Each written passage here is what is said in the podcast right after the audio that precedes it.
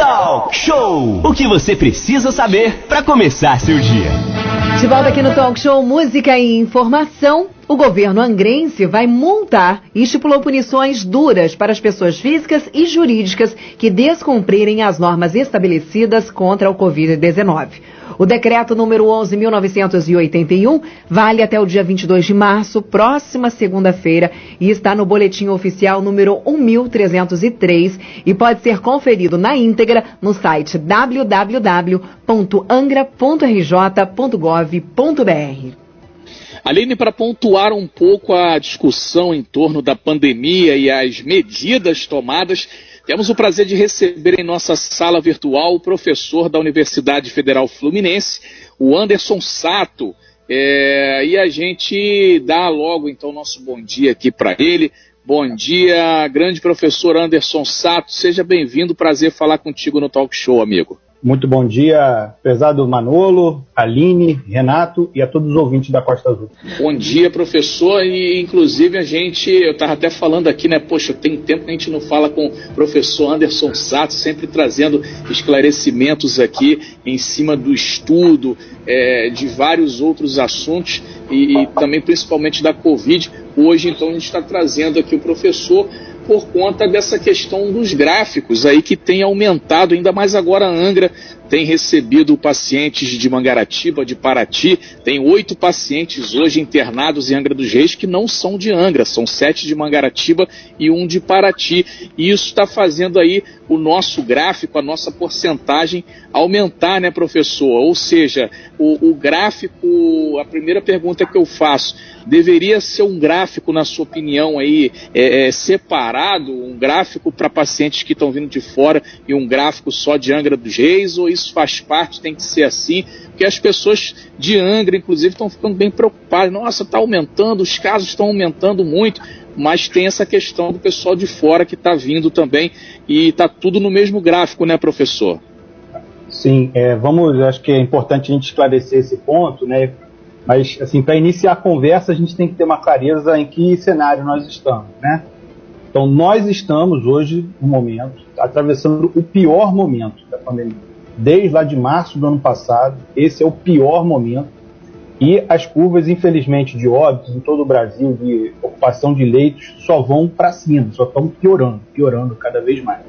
E as perdas, só para a gente dimensionar o que a gente já tem de perdas de vidas, fora de pessoas né, que pegaram a Covid e ficaram com outras sequelas, mas são quase 280 mil pessoas. 280 mil pessoas é basicamente a população de Angra, Mangaratiba e Paraty junto. Então isso dá uma dimensão do, do quantitativo que a gente está tratando. É especificamente sobre esse ponto que você traz, Manu, sobre a regulação estadual dos leitos, eu entendo isso como uma grande é, vitória, assim, porque, como bem o secretário colocou anteriormente, né, é, o sistema único de saúde ele não funciona de maneira isolada, ele, ele funciona de maneira integrada. Inclusive, na, é, na, na, no SUS, você tem os hospitalares, já tem atendimento e regulação de leitos. Aqui cabe uma observação, aí olhando mais em detalhe esses, esses números, né? Realmente, quando você passa a somar o número de pacientes de outros municípios da região, isso acentua ainda mais a curva né, de internação né, que está sendo disponibilizada pelo município de Angra. Mas se a gente pega né, um recorte específico dos pacientes de Angra dos Reis, vamos pegar do dia 28, né, o 28 de fevereiro, né, o último, mês, último dia do mês de fevereiro, e comparamos com hoje, só dos pacientes próprios do município de Angra dos Reis, nós temos um aumento de mais de 40% dos pacientes internados do próprio município. Então, atribuir esse aumento na taxa de ocupação ao fato de estarmos recebendo pacientes de outros municípios, né, não é verdadeiro. O próprio município de Angra dos Reis tem apresentado também um agravamento da sua condição, da sua situação epidemiológica, que, pela centralidade que o município tem, obviamente vai se refletir nos municípios do entorno também. É, Renata Guiar agora vai fazer pergunta para o professor Anderson Sato. É importante e é, é legal, o, professor, essa questão de Angra receber, como você disse, o sistema é único, né? É único de saúde, então é único, é para todo mundo. Então, é, se Angra tem leitos aí sobrando, tem ali as suas áreas de internação, realmente é bacana estar recebendo aí o pessoal de Paraty, de Mangaratiba, de onde for, né? Até porque é aquilo que o até o prefeito Fernando Jordão, o pessoal da saúde falou desde o início. O Angra se preparou ali, é, mobilizou toda um, uma instituição que era a Santa Casa, era a maternidade que funcionava ali. Então foi montado um, um ambiente, né, Renato, para tratar especificamente a Covid-19. E aí, como diz sempre o prefeito nas entrevistas, Angra, o pessoal não tem ficado desamparado por conta de falta de leitos e áreas de saúde, área de tratamento. Né? Então, se tem lá o espaço para pessoal de Paraty, pessoal de Mangaratiba, nada mais justo é de que está recebendo é, o pessoal de, de, dos nossos vizinhos, né? É, Renata Guerra, 9 horas e 30 minutos. Pois é, o professor Anderson Sato. Na, na sexta-feira, o, o governador em exercício, o Cláudio Castro, fez uma entrevista coletiva, recebeu prefeitos, a gente participou lá também da entrevista coletiva, inclusive pergunta sobre essa questão do transporte, e os critérios que têm sido adotados aí, de uma forma mais regional, é uma tendência que o próprio governador pediu. No caso de Angra, Paraty, Mangaratiba e até mesmo Rio Claro, que está aqui, é a nossa região da Bahia da Ilha Grande. Isso tem sido, é, dentro da política do SUS, melhor para atender, porque não dá para fazer um município faz tudo, o outro não faz nada, né? Que na verdade nosso vizinho São Paulo aqui, Paraty do outro lado já é o Batuba, do outro na parte de cima é Cunha, está com sérios problemas. E o Rio ao contrário do restante do país, está um pouco mais equilibrado. Esse monitoramento da Costa Verde, esse trabalho com os gráficos, a conscientização tem sido fundamental nesse momento, né? Sim, fundamental porque traz mais transparência e interpretação do cenário que a gente está vivenciando. Né? Então, o que você colocou também a respeito da, dessa importância da integração regional, Renato, é fundamental. Né? Eu via há pouco a entrevista do secretário de Mangaratiba em que ele citou a lei do Gerson, né? Eu não sei se vocês conhecem a lei de Murici. A lei de Murici diz cada um por si, e essa é, é o pior, a pior condição possível que a gente poderia ter para enfrentar essa pandemia. O que a gente está precisando cada vez mais é de integração do sistema. É necessário sim essa integração, inclusive os governadores estão pedindo cada vez mais, exigindo que o governo federal ajude nessa articulação o sistema está desarticulado. Muito bem, são 9h33. Só para falar de mais uma lei, tem a terceira lei de Newton, né? Ação e reação. Então também faz muita parte, faz parte também dessa, dessa, dessa situação, né, professor? Porque o que vai fazer, tudo que você vai fazer agora tem uma reação. Então as pessoas devem ter uma consciência maior, principalmente essa questão de festas aí, pessoal fazendo muita festa proibida. Tudo bem, você tem que sair para trabalhar, é, mais, poxa, festa nesse momento fica realmente complicado, né, professor? Aí tem ação e reação, né? A pessoa faz e aí depois vem o problema maior, né? Sim, a gente pode até pegar a partir desse seu exemplo, embora seja da física, né? Nós estamos falando de um sistema biológico também, né? Um sistema em que existe um agente causador dessa doença que é um vírus. E como todo né, ser vivo, ele evolui, ele muda. Então, o surgimento das chamadas novas variantes né, de preocupação, no caso a variante é, do estado do Amazonas, foi inicialmente detectada no estado do Amazonas a P1, ela é fruto desse, dessa falta de controle. Né? Uma alta taxa de contágio predominando numa região que já tinha uma alta incidência né, de pessoas acometidas pela Covid. Isso proporcionou o surgimento dessa nova variante, a chamada P1, que ela se mostra muito mais transmissível, muito mais letal e também com a capacidade de escapar do sistema imunológico de pacientes que já tinham sido curados, muitas vezes. Então, é, é muito importante a gente ter essa clareza que o inimigo agora, nesse momento, é outro. Ele é mais forte, ele é muito mais forte. Usando uma, talvez uma comparação aqui para as pessoas entenderem, né? O pessoal adora futebol, né? Então, se, se a gente estava jogando no, no, ano passado contra um, um, vírus que era da série D, esse ano a gente está jogando contra um vírus que é da série A. É muito, muito mais grave, ele é muito mais potencialmente danoso agora. E isso, naturalmente, vai ter ser contrabalanceado com medidas mais eficazes que reduzam as vulnerabilidades, as chances das pessoas pegarem isso. Passa claramente, isso sempre passou desde lá do início da pandemia, pelo uso obrigatório de máscaras. A gente já falou isso aqui algumas vezes.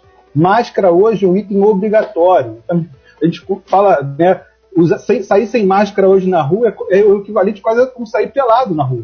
As pessoas têm que usar máscara, têm que usar máscara. Não existe você circular em espaços públicos sem a utilização de máscara. E existem recomendações, inclusive, só para complementar, né, não só do uso de máscaras, mas quem tiver a possibilidade, né, quem tiver o recurso para isso, que use mais de uma máscara, que use em determinadas condições duas máscaras. Pessoas que tenham condições de adquirir as chamadas, aquelas máscaras mais protetivas, PFF2, que façam aquisição, porque realmente o inimigo agora é muito mais forte do que era. Renata Guiar. São 9 horas e 36 minutos. Nós estamos conversando com o professor Anderson Sato, que ele tem feito todo um monitoramento sobre a Covid-19, junto com a equipe lá da, da UF. Tem a professora Mônica também, o professor Michael, que também participa desse trabalho, que é um trabalho acadêmico, porém fundamental para ampliar e dar transparência a esses números que muitas vezes as prefeituras divulgam. É, Professor Anderson Sato, é importante deixar claro que apesar do, do município aqui que, de Angra, que é o, o, mais importante da Baía da Ilha Grande, ele tem um desenvolvimento maior na área de saúde, a população em si tem que fazer o dever de casa, conforme o senhor grifou, usar máscara, fazer higienização, mas parece que o pessoal deu uma relaxada agora é, é, nesse primeiro trimestre, porque na verdade os números continuam subindo e a letalidade do vírus com essa mudança, com essa nova cepa, o P1, aumentou muito. O que, que o senhor acredita que deveria ser feito? Que decreto tem decreto, tem multa, tem restrição de horário, mas parece que tem umas pessoas que não estão nem aí para nada, né? É, o rol de possíveis ações são diversas, né? É, o, o, fato é que a gente né, os indicadores estão apontando para a necessidade de é, é, tornarmos a, a, circulação e o distanciamento social ainda mais rígido. Né? É, é, necessário fazer essa questão mais rígida de controle. E a fiscalização também. Vocês mesmos, né, entre, vocês entrevistaram na semana passada, discutiram as questões relacionadas à circulação dos ônibus. Né? O decreto ainda permite 100% da ocupação dos ônibus. Isso muito provavelmente vai ter que ser revisto. Porque se você pensa, né, como bem foi falado, né, o deslocamento às vezes grande do Parque do Mambucaba até o centro da cidade, às vezes por mais de uma hora dentro de um ônibus, um ônibus com muitas pessoas dentro, às vezes com circulação aquém do, do ideal, abaixo do ideal, isso ali é um prato cheio, vamos botar assim, para que o vírus se dissemine. Então, existem regulações que são possíveis ainda de serem feitas. Eu imagino que nos próximos dias nós tenhamos sim algumas medidas ainda mais restritivas. Tá? Professor Sato, referente a uma, uma fala sua aqui na entrevista, a Maria Eunice, ela mandou uma mensagem para a gente seguindo a seguinte. É, bom dia, o professor falou das sequelas né, da Covid-19 ele poderia, é, eu acredito que não seja você a, a, a, melhor pessoa a responder isso, mas fica, fica aqui a, a, pergunta da Maria Eunice, a dúvida dela, achei muito interessante, sobre a questão do tratamento. Né? Ela está perguntando aqui, eu não sei se será ele que vai poder responder, mas será que vai existir um tratamento, um acompanhamento das sequelas pelo SUS? Será que ele sabe informar? Aguardando a resposta. Essa aí é a pergunta da Maria Eunice. Se ele não souber, a gente vai procurar saber com o secretário de saúde para saber se tem realmente um tratamento tratamento. Você sabe dizer para a gente se já tem algum projeto, alguma coisa referente a isso sobre o tratamento das sequelas vindas do SUS? Uhum. Então, Aline, eu prefiro até depois que vocês realmente façam um levantamento mais detalhado junto às secretarias municipais de saúde, mas vou citar alguns exemplos de sequelas. Eu acho que isso é importante. As pessoas associam muito diretamente né, a Covid com problemas respiratórios. Né? Mas a, a Covid, na verdade, é uma doença sistêmica. Ela afeta o organismo como um todo. Então podem existir, por exemplo, é, sequelas renais, pacientes que precisam fazer hemodiálise depois que tem a Covid. Tem pessoas que têm problemas relacionados a diabetes, então questões relacionadas ao pâncreas. Tem questões relacionadas a tromboses, questões circulatórias, né? Você tem, é, pode ter esses problemas, inclusive com agravamento de outras doenças né, do sistema circulatório. Questões neurológicas, pessoas que ficam com dores de cabeça durante muitas e muitas semanas, mesmo após recuperadas né, da, inicialmente da Covid, e também, obviamente, a questão da falta de paladar, de olfato, que por vezes duram por meses. Então, assim, é importante a gente ter essa noção. A Covid é uma doença que afeta o organismo como um todo. E as sequelas são múltiplas e muitas vezes permanecem por muitos e muitos meses. além, claro, das pessoas que conseguem se recuperar de situações mais graves hospitalares, mas saem dos hospitais muito debilitadas, né? Passar às vezes semanas ou até mesmo mais de um mês dentro de uma UTI de um hospital tratando de Covid, deixa, obviamente, resquícios muito, muito graves nos pacientes. Boa, São nove horas e 40 minutos. Professor Anderson, a gente ia pedir para o senhor puder, por gentileza, dois minutinhos, a gente vai para um breve intervalo comercial e em seguida a gente volta fechando essa matéria. Inclusive, o nosso grande Tom Oliveira está pedindo aqui, junto, a gente conversou sobre isso no início do talk show, sobre a questão do lockdown. O Rio de Janeiro não teve um lockdown muito forte, São Paulo teve esse contraponto, São Paulo, Rio. Talk Show! O que você precisa saber para começar seu dia. De volta aqui no Talk Show, estamos com Anderson Sato na nossa sala virtual falando sobre os números do Covid, estatísticas, né? O Anderson que sempre traz para a gente os dados, a gente conversa e discute sobre isso e nós também estamos recebendo mensagens dos nossos ouvintes através do 2433651588. Pois é, professor Anderson Sato, são 9 horas e 44 minutos, entrando aí na reta final é, do nosso talk show, mas esse assunto não vai se esgotar, é, é com relação ao lockdown. Na opinião, o senhor que, que estuda, tem acompanhado junto com a equipe de pesquisa da UF, Universidade Federal Fluminense, funciona mesmo? Porque São Paulo teve lockdown e, e, os números, apesar da população lá ser muito maior que a nossa aqui no Rio, e o Rio hoje está numa situação, o estado do Rio hoje, um pouquinho mais confortável que São Paulo. A que o senhor atribui isso? Então, vamos. São dois pontos importantes né, da, da pergunta. O primeiro é sobre a, a eficácia do lockdown. Né, isso hoje, lockdown, né, com, vamos dizer assim, com L maiúsculo, né, que a gente nunca teve no Brasil um, um, uma restrição realmente muito, extremamente rígida como os países europeus fizeram, por exemplo. É, isso já tem vários estudos já apontando da, que realmente são eficazes. São eficazes. São medidas amargas, né, do ponto de vista da circulação e da economia, é, mas tem sim efetividade no controle do contágio. Então não há dúvida hoje na, no meio científico sobre essa eficácia. Agora, a situação especialmente do, do estado do Rio de Janeiro, né, então isso é, é até uma questão importante para a gente discutir aqui, porque por vezes a gente vê no noticiário nacional, né, às vezes o estado do Rio de Janeiro não apresentando uma situação tão grave quanto os outros países. O mapa está quase todo pintado de vermelho, e às vezes a gente vê o estado do Rio de Janeiro lá pintado de amarelo ou azul, que pode estar passando uma falsa sensação de que a condição aqui está tá tranquila. Não está, não está tranquila. O estado do Rio de Janeiro hoje, mais de 50% dos casos, segundo a Fiocruz, já são relacionados a essa nova variante P1, essa variante que você tem anteriormente, que é mais transmissível, mais letal e consegue muitas vezes escapar do sistema imunológico, consegue reinfectar as pessoas. Então, mais de 50% dos casos no estado já são dessa variante. Né? E o que a gente tem, na verdade, é que a, a dinâmica da pandemia no Brasil ela vai ocorrendo é, de maneira não é sincronizada em todo o país. Às vezes ocorre aqui num estado, às vezes ocorre no outro.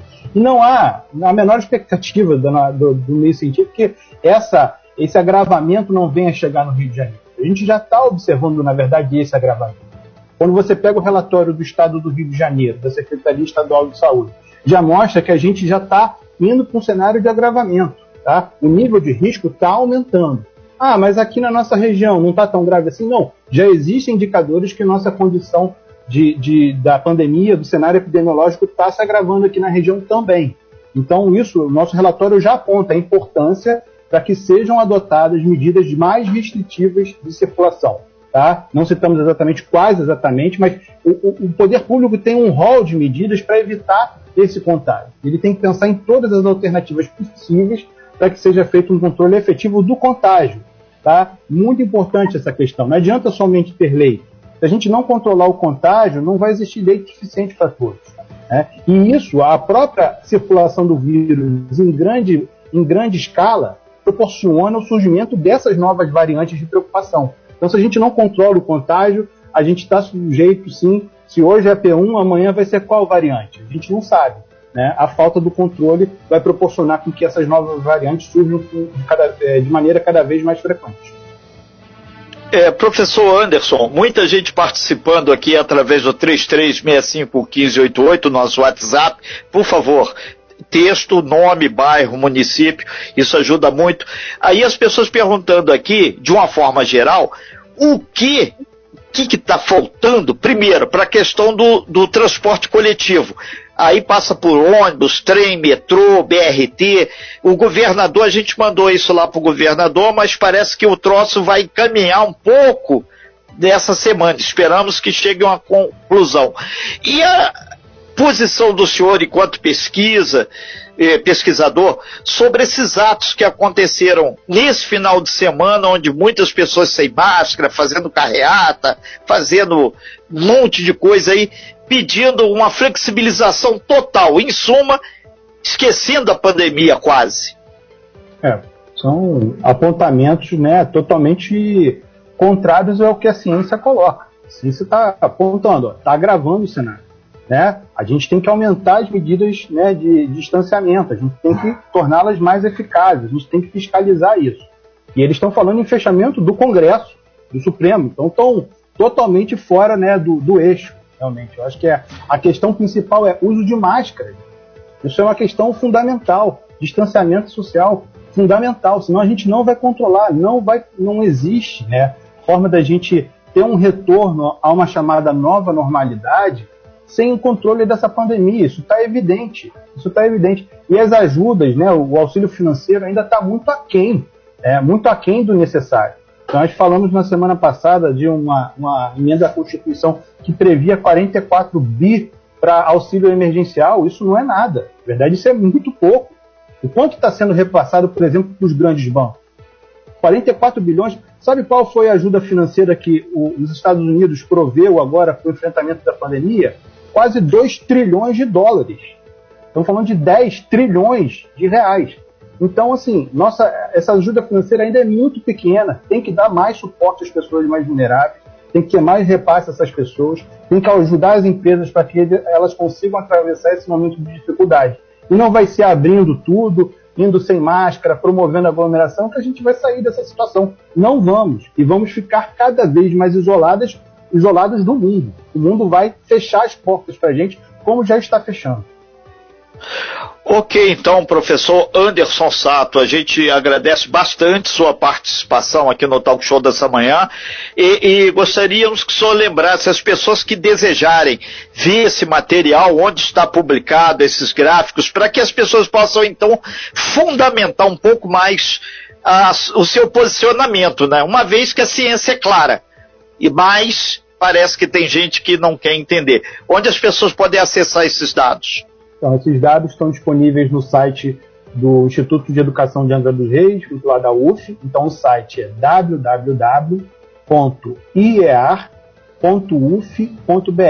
Tá? IEAR é Instituto de Educação de Angra dos Reis, UF, UFF, Universidade Federal Fluminense.br. Logo no início da página do nosso instituto, vocês vão ver já um painel de monitoramento da Covid-19. Só clicar lá, vocês vão ter todas as informações. A Universidade Federal Fluminense, como esteve desde o início da pandemia, está aberta aí, desenvolvendo uma série de atividades, sempre à disposição da rádio e da sociedade da região. Ok, então, a gente agradece bastante sua participação aqui, professor Anderson Sato, e acreditamos que a gente possa ter contribuído também para esclarecer e colocar alguns contrapontos em algumas situações. Uma coisa é certa: ninguém passa tanto tempo na vida estudando, pesquisando, para defender uma coisa que não seja a vida. Isso fica claro para todo mundo. Professor Antes, muito obrigado, muito bom dia aí e sucesso aí nas suas pesquisas e no seu movimento de conscientização. Sim, estamos fazendo todos esse, todos estamos buscando fazer esse movimento juntos e vocês da imprensa tem um papel fundamental nesse trabalho também. Muito obrigada, Anderson, pela sua participação. Estávamos já com saudade de você. Vê se não some, viu? Queremos você mais vezes aqui na nossa sala virtual, aqui no nosso programa, para estar tá nos informando e nos explicando, principalmente sobre esses dados e como eles são úteis e extremamente importantes no nosso dia a dia e também na tomada de decisões. Sempre que eu for convidado, estarei presente. Obrigada. Vai ser um prazer.